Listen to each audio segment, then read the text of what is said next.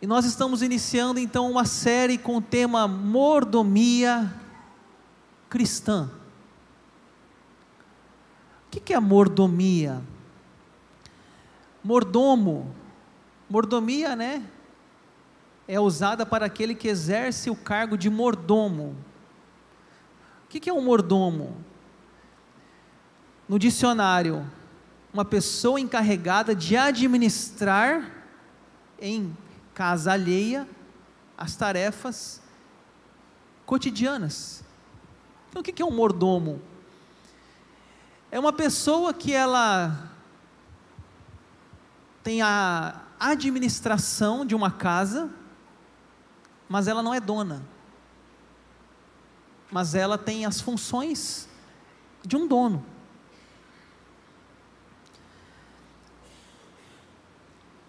Quem não se lembra daquele filme Batman?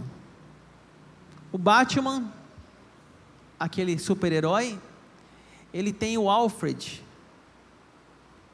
O Alfred, até parece que vai ter uma série, eu já tenho uma série do Alfred.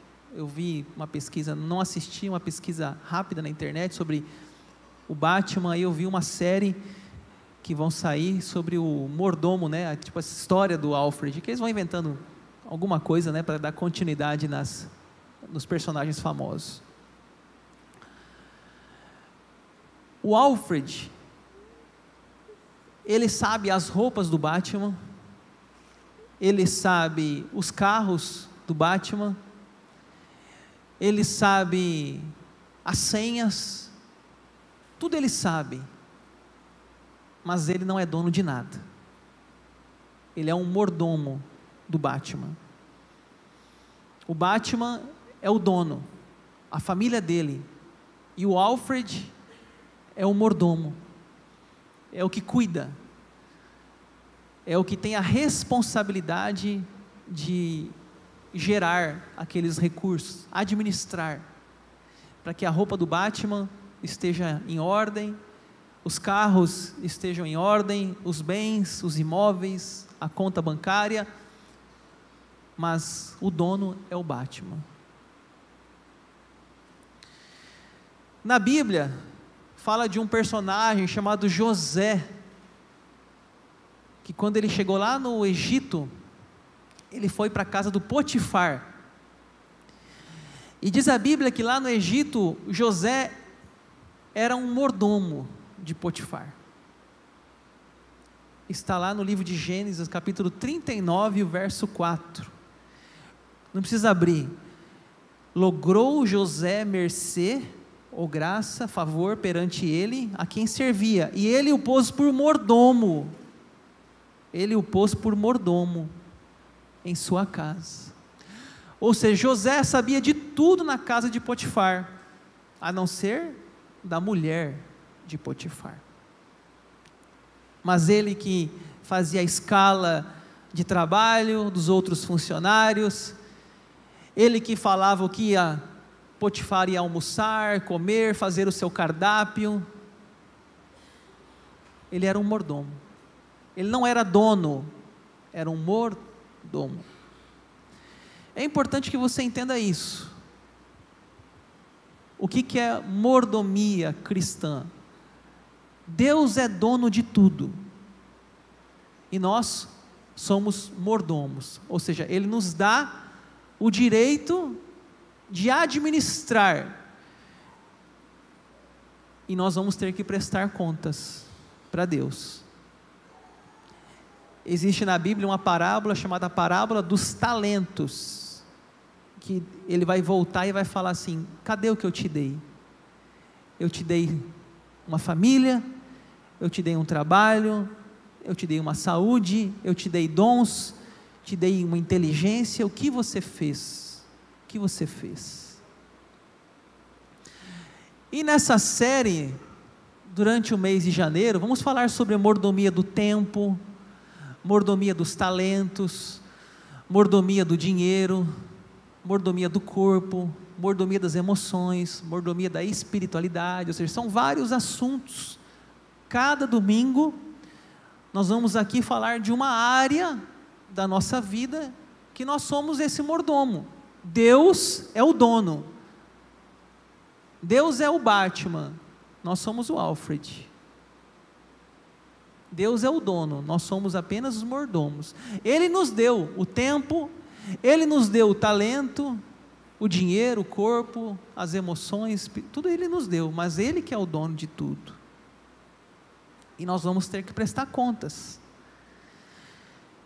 E nós vamos começar com o tema mordomia do corpo. Hoje é o nosso tema é esse. E aí, em seguida, outras semanas, nós vamos falando de outros temas. Olha esse, olha esse texto na tela. E crescia Jesus em sabedoria, estatura e graça diante de Deus e dos homens. Ali fala a palavra estatura. Jesus ele teve criança 50 centímetros, um metro, um metro e meio, não sei qual a altura de Jesus, ninguém sabe, talvez chegou até 1,70, 1,80, 1,90, não sei. Mas ele crescia um corpo biológico, um corpo humano.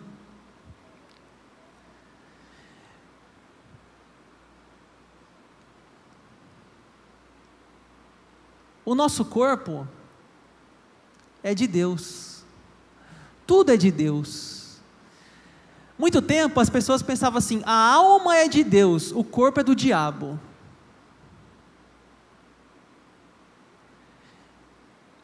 A alma é do céu, o corpo é da terra.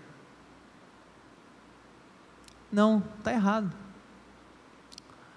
Tudo é de Deus, inclusive o nosso corpo é de Deus, tanto que nós cremos na ressurreição do corpo, que é um tema que eu não tenho tempo aqui para explicar, mas assim como Jesus Cristo ressuscitou, nós também vamos ressuscitar, ou seja, Deus tem interesse em nosso corpo.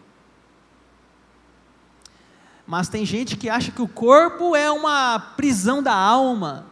Não, isso aí vai ficar para os bichos, para as bactérias, isso não serve para nada. O importante é a alma. Deixa o corpo para depois. Quem disse isso? Está errado. Deus tem interesse no nosso corpo. Deus tem interesse no nosso corpo. A medicina é de Deus, a nutrição é de Deus, a fisioterapia é de Deus, tudo é de Deus. Ah, não, isso é do diabo. Não, não é do diabo, não é de Deus. Tudo é de Deus, gente. Esse corpo que você tem e eu tenho, nosso corpo, essa pele, mãos, pés, olhos, isso é de Deus. Ele nos deu esse presente, um corpo. E nós temos que cuidar desse corpo. Nós temos que ser mordomos desse corpo. Por isso que o cristão, ele não pode fumar. Por que não pode fumar? Porque o, fumar é uma destruição do próprio corpo, está provado pela ciência. Não é nem questão espiritual simplesmente, isso é científico. O cigarro destrói um corpo. Você pega um pulmão fumante e um pulmão não fumante, você vai ver a diferença. Um pulmão fumante é escuro e o outro é claro.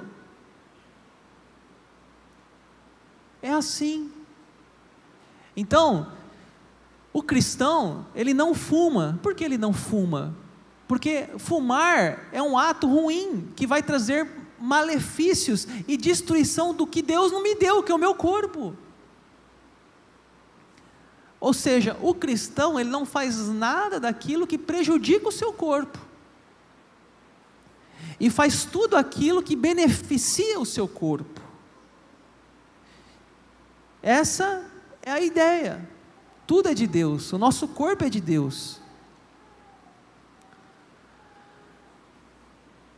Gente, O nosso corpo é maravilhoso. A formação, lá em Gênesis, capítulo 2, lá fala: Deus disse, é bom, foi bom, ele fez isso, fez aquilo, e ele fala: Isso foi bom. Ele não falou isso foi ruim, falou isso foi bom.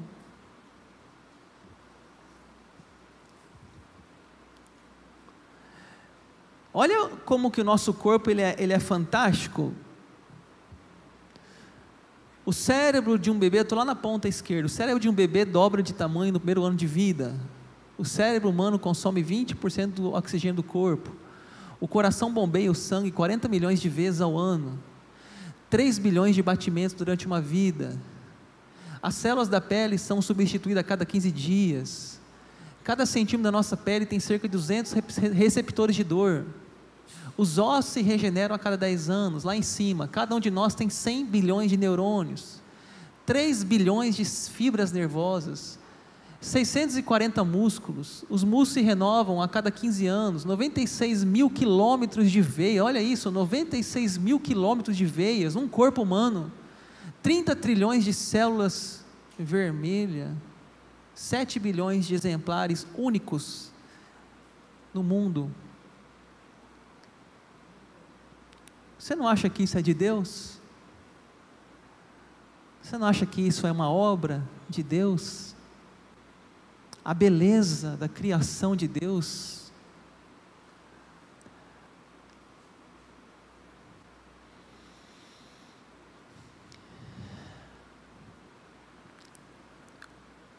Rogo-vos, pois, irmãos, o texto diz, pelas misericórdias de Deus, que apresenteis o vosso corpo por sacrifício vivo, santo e agradável a Deus, que é o vosso culto racional.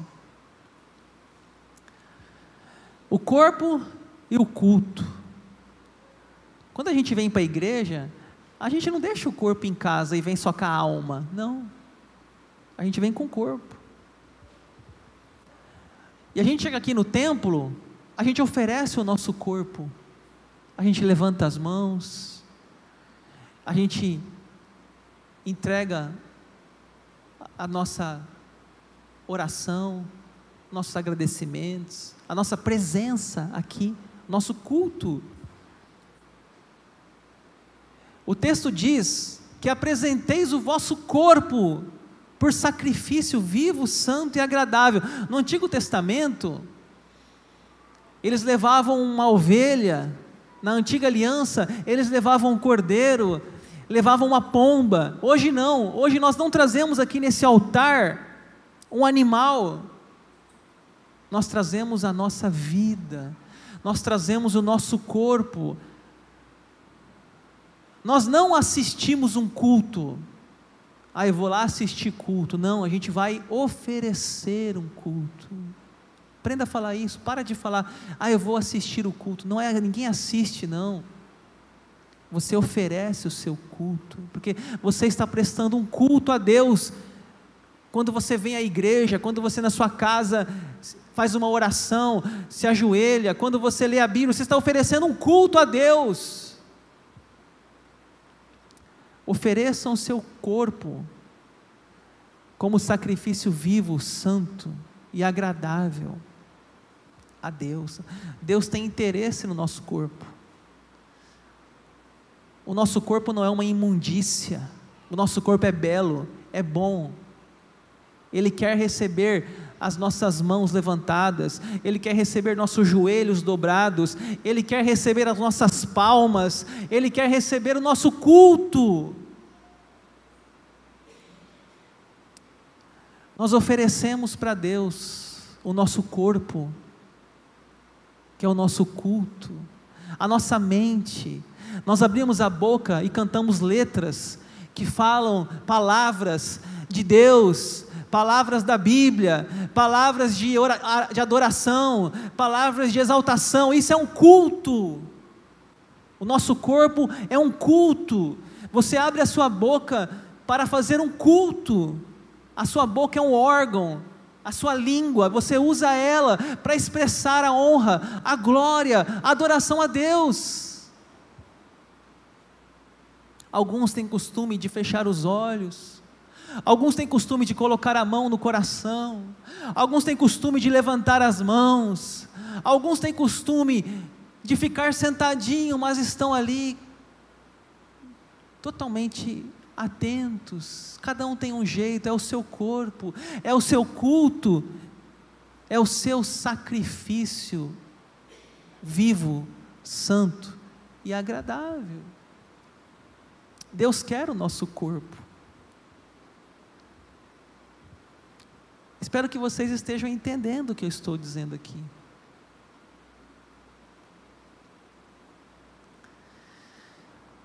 Primeira Coríntios 6, acaso não sabeis que o vosso corpo é santuário do Espírito Santo que está em vós, o qual tendes da parte de Deus e que não sois de vós mesmos?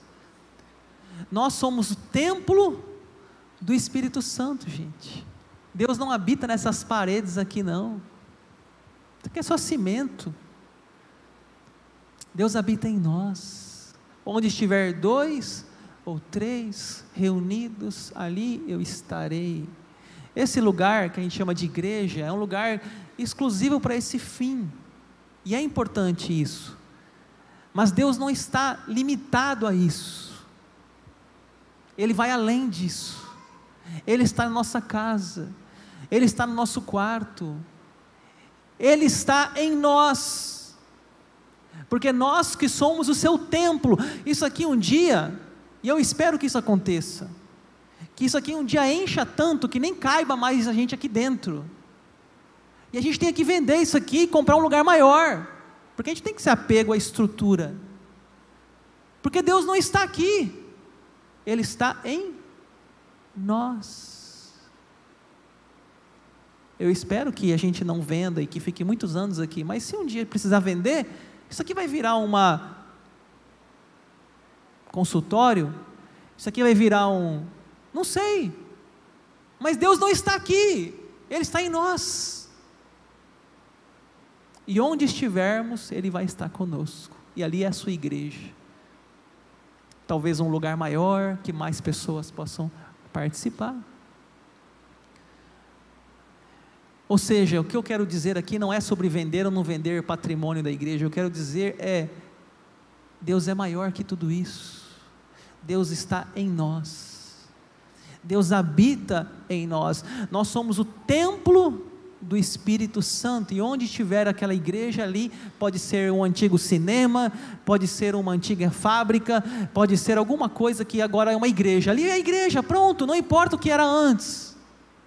Eu conheço igrejas, por exemplo, que compraram lá em Cuiabá, uma igreja que eu conheci, que é de um amigo meu, inclusive pastor, ele comprou uma antiga fábrica na cidade um espaço gigantesco. Hoje é uma igreja. A pessoa passa lá, aqui, é uma igreja, mas era uma fábrica antes.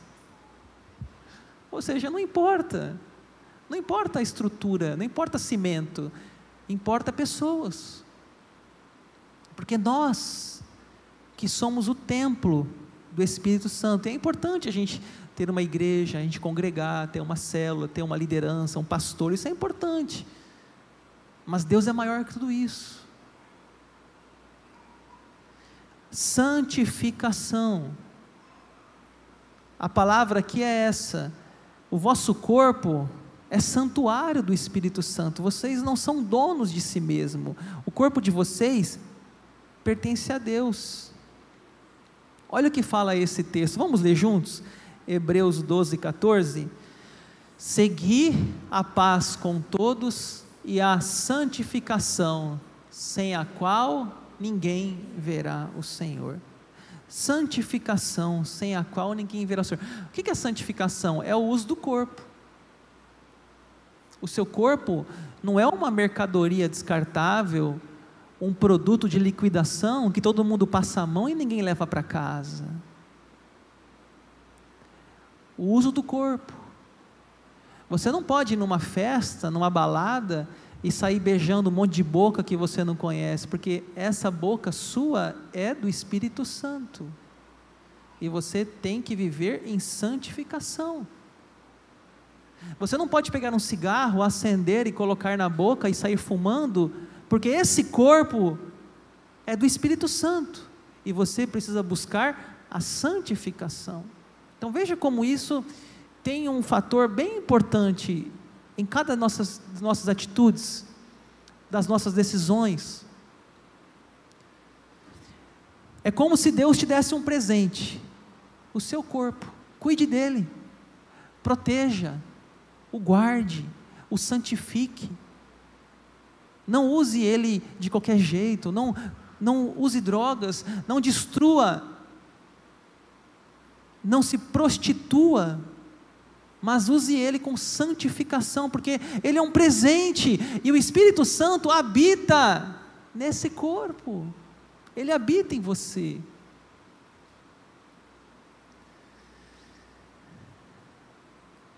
Qual a diferença entre fornicação e adultério? As pessoas se confundem. Fornicação, relação íntima entre pessoas que não, que não são casadas. Adultério, relação íntima entre uma pessoa casada e um parceiro que não é seu cônjuge. Pecados do corpo. Poderia falar aqui outros pecados do corpo, mas não vou ficar falando hoje que eu não tenho tempo para isso. Mas eu poderia dar uma aula aqui sobre pecados no corpo. Deus me deu um corpo. Eu não posso cair na fornicação, eu não posso cair no adultério, porque eu tenho que guardar o meu corpo. Se eu sou solteiro, eu não posso cair na fornicação. Se eu sou casado, eu não posso cair no adultério, ou seja, eu tenho que guardar esse corpo. Eu tenho que proteger esse corpo, porque o corpo não é meu, eu sou um mordomo. Ele me emprestou, ele me, me, ele me cedeu. Ele disse: Daniel, vai lá, eu vou te dar esse corpo. Eu vou te dar saúde, eu vou te dar inteligência, eu vou te dar tempo, eu vou te dar dons. E um dia você vai ter que me devolver essas coisas, Daniel. Um dia você vai ter que prestar contas do que você fez. Deus vai pedir prestarmos contas do nosso corpo. Como eu usei o meu corpo nessa terra? Para fornicação, para prostituição, para adultério, para fumar, para beber, para fazer coisas que vão destruir o meu corpo? Está errado.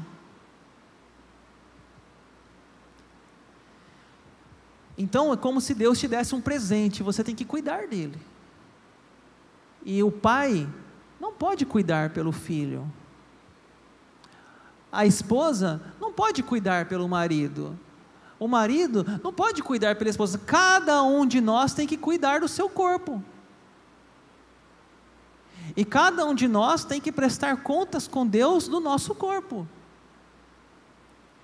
Que adianta eu esconder do meu pai e fazer escondido, mas de Deus eu não escondo. Deus vê tudo.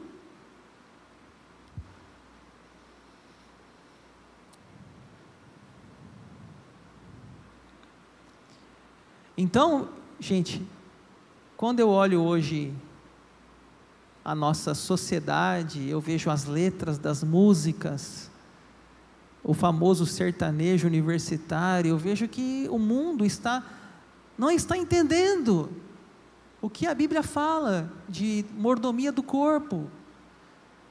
Porque as letras dizem coisas que exatamente incentivam a prática de fornicação, de adultério, de prostituição.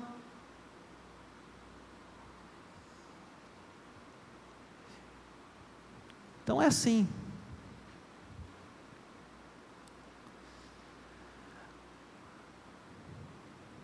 Eu vou sair aqui do tema, porque esse é um tema bem pesado e talvez tenha pessoas até que estão assim, um pouco assim, sentindo até constrangidas, mas é um assunto bem importante para você pensar.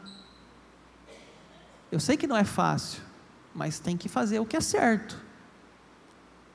Conversa com Deus sobre isso. Se você estiver usando o seu corpo de maneira errada, você vai ver que o que eu estou falando aqui é o que a Bíblia ensina.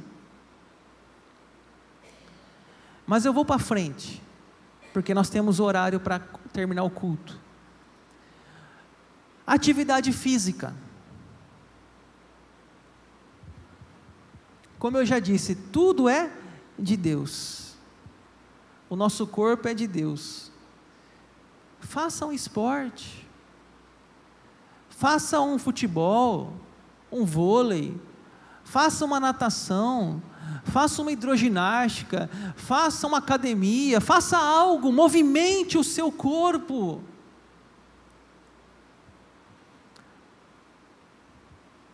Porque ele, o nosso corpo é templo do Espírito Santo e Ele quer que nosso corpo esteja bem. O nosso corpo precisa de movimento. Nós somos uma geração que, que tem pouco movimento. Por exemplo, eu, no meu trabalho, eu trabalho muito sentado. Eu trabalho muito ouvindo as pessoas. Aqui na igreja, sentado no, no gabinete pastoral. Eu escuto, eu aconselho, eu fico no computador fazendo pregação, fazendo estudo, mandando mensagem, fazendo oração, sentado, de joelhos. Esse é meu trabalho. Ou seja, o meu trabalho não exige movimento, não exige movimento. Se eu não movimentar o meu corpo, o meu corpo vai começar a sofrer. Porque nós somos feitos para o movimento, o nosso corpo. Alguém já falou que tem que dar não sei quantos mil passos, né, Elton? 10 mil? É passo pra caramba, viu?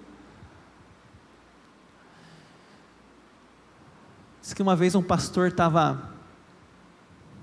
A casa dele, assim, era do lado da igreja, a casa do pastor. As pessoas passavam na janela do pastor, ô pastor, tudo bem? Ia na igreja ali na janela, o pastor estava no computador. Ô pastor, está descansando? Não, estou trabalhando. Aí o pastor, depois de ficar no computador, fazendo sermão, fazendo estudo, ele falou: Estou ah, cansado já, oito horas, seis horas aqui nesse computador, vou lá cortar minha grama do meu jardim. Aí ele pega o cortador de grama, vai lá cortar a graminha do jardim, a pessoa fala: Ô pastor, está trabalhando? Não, estou descansando. As pessoas não entendem, acham que trabalho é manual, mas essa geração que a gente vive, o trabalho é mental. Cada vez mais é aqui, ó. Computador, WhatsApp, celular. E o corpo vai ficando cada vez mais parado, e mais parado, e mais parado. E nós precisamos de movimento. na época de Jesus, gente, não tinha computador, não tinha WhatsApp, não tinha escritório, era tudo andar para lá e para cá. Até a gente brinca assim, Jesus não chamava os discípulos para ir na academia, né? Nunca vi Jesus falando, vamos para vamos a academia. Não tinha isso na Bíblia. Porque eles andavam muito. Tudo que eles faziam era a pé. Hoje não, hoje você, tem gente que vai daqui no mercado, aqui, três aqui tem um mercado Aurora. Tem gente que vai daqui vai de, vai de carro. É muito longe, meu Deus, cinco quarteirão, vai morrer. Tudo é longe. Gente, nós não andamos mais. Tem gente que mora no primeiro andar, chega em casa, pega o elevador. Para não ter que andar. Ai, cansa. Uma escada. Um andar de escada cansa. Escada rolante, gente. Quem foi o maldito que inventou a escada rolante?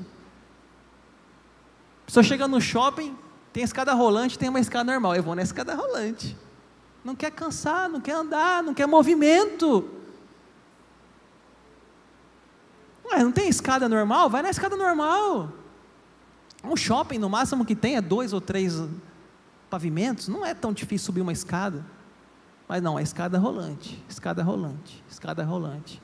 Só fica paradinha ali, ela vai subindo sozinha. Vocês estão entendendo o que eu quero dizer? Atividade física não é lazer, é dever. É dever. fazer um exercício físico não é lazer, é dever. Se você me vê um dia aí, eu sempre estou aí de tênis, para lá para cá de bermuda, estou na academia, estou fazendo caminhada, você vê aí, o pastor está de lazer. Não, o pastor está no dever. E eu quero ver você falar, ó oh, pastor, parabéns, hein? É isso aí, continue. Assim como eu faço quando eu encontro alguém de vocês aqui na academia, caminhando, eu falo, parabéns, continue. Por quê? Eu conheço pastores que morreram morreram porque não faziam atividade física, não estavam sobrepeso, tiveram um ataque fulminante e morreram. Jovem, pastores que não conseguiam nem amarrar o próprio cadarço do pé. Tinha que pedir para alguém amarrar o cadastro que não conseguia. Pastores que eu conheci, que sentavam no primeiro banco da igreja, e dormia o culto inteiro. Porque era tão gordo, tão gordo, que não conseguia dormir durante o dia, à noite, acho que a da pinéia, não sei, chegava na igreja e dormia. Era o ronco celestial. Ô pastor, bora pregar. Tadinho. Subia com o maior esforço aqui para pregar. Eu conheci. Então, gente, isso aqui não é uma questão de estética, isso aqui não é uma questão, uma questão de saúde. É saúde.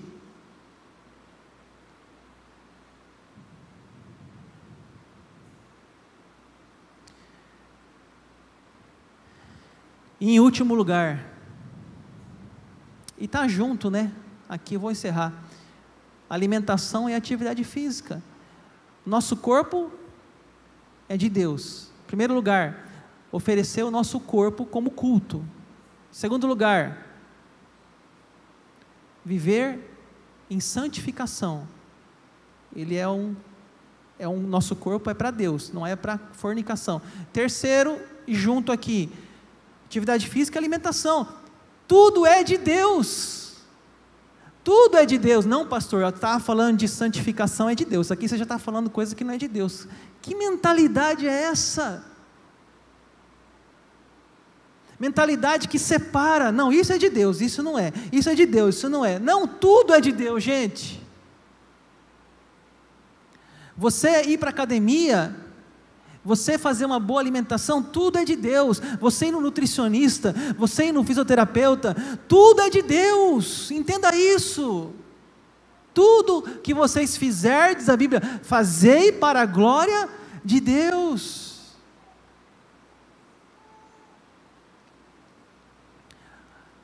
Tem um programa nos Estados Unidos, eu já estou encerrando aqui, de um pastor Steve Reynolds, ele fez um programa chamado Perder para Viver, em português, chama Perder para Viver. Esse pastor, ele era obeso, e ele começou a fazer uma, uma readequação alimentar, ele perdeu mais de 30 quilos, e ele começou a chamar a igreja que ele pastoreava para um movimento de fé e saúde, que eu acho que combina super bem. Fé e saúde. E ele então na sua igreja, ele fez uma academia de ginástica e começou um ministério chamado Ministério da Saúde, que não é um da, do governo, não, Ministério da Saúde lá da igreja dele. E começou a abrir aquela academia, aquela ginástica para a cidade, para o bairro, e muitas pessoas do bairro começaram a ir na igreja e tiveram ótimos resultados. Eu até estou pensando em fazer uma coisa assim aqui. Imaginem, chega aqui na igreja, você vai na Universal, é assim, né? Ah, eu estou indo na Universal, aí dá o testemunho na Universal, é assim. Cheguei aqui, estava quebrado, estou rico. Cheguei aqui, tinha um carro, tenho dois.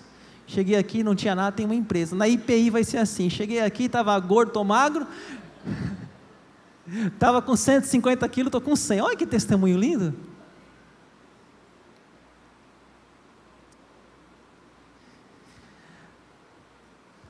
População americana, gente, um em cada três adultos é obeso, um em cada três. é obeso. Lá é o McDonald's, é o Burger King, é essas refeições rápidas, é o, é o lixo. Eles não comem arroz e feijão. Eles não comem carne, só essas coisas industrializadas. E a gente acha que é um país de primeiro mundo. Nossa, é um país de primeiro mundo. Você vai para lá, você vai comer mal.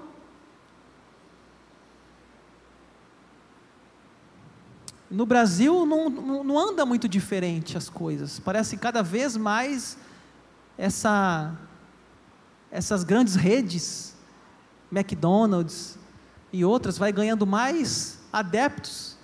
E a gente acha que isso aí é uma evolução. Olha que evolução. Hoje eu não como mais em casa, eu como no McDonald's. Grande porcaria que você está fazendo com a tua vida. Aquele arroz feijão da mamãe, da vovó, aquilo que é comida de verdade. Então, a gente precisa, se nós somos o mordomo desse corpo, eu vou encerrar. Se Deus nos deu esse corpo, a gente precisa cuidar dele, gente. Tomando mais água, comendo menos sal, menos açúcar, menos fritura, menos gordura, mais frutas, mais verduras, mais legumes, mais comida caseira. Nós temos que fazer o, o básico para que esse corpo seja um corpo que glorifique a Deus. Se você é um cristão que está bem de saúde física, você vai ser um cristão mais disposto, mais animado, mais fervoroso, mais disponível. Ó, oh, vamos lá fazer um negócio na igreja? Ô oh, pastor, conta comigo. Vamos lá lavar as cadeiras? Conta comigo. Por quê? Porque você está se alimentando bem. Porque você tem uma prática de atividade física. Ou seja, você vai ser um cristão melhor. Isso não é do mundo, isso não é da carne, isso é de Deus. Isso é de Deus. Eu estava assistindo um vídeo no YouTube, hoje tem muito conteúdo, gente, no YouTube sobre essas coisas aqui, alimentação, sobre questão de atividade física. E achei legal que o, o rapaz falava: coma comida do jardim do Éden e não coma comida da fábrica do Éder, Éder com R no final. Vou repetir coma comida do jardim do Éden e não coma comida do jardim do Éder. O que é jardim do Éden? Comida saudável, comida natural. Hoje a gente prefere o industrializado. Sabe aquela lasanha no mercado que ela está seis meses dentro de uma vasilha? Seis meses. E você põe aquilo no micro-ondas. E você come achando que aquilo ali é um bom alimento. Seis meses. Deixa um alimento do jardim do Éden seis meses em cima de uma mesa. Você vai ver o que vai virar. Porque as coisas são boas, elas não duram muito tempo. Isso que é coisa boa. Bons alimentos, saudáveis, eles não, não se não tem dura, dura longa, longa vida, não tem, ele é, ele é rápido. Então, quando você for comer alguma coisa, pensa nisso: Jardim do Éden ou Fábrica do Éder. Eu nunca vi cristão que não consegue ficar sem Coca-Cola. Gente, você não consegue ficar sem tomar Coca-Cola. Você tem muito que aprender de alimentação, realmente. Tudo é de Deus.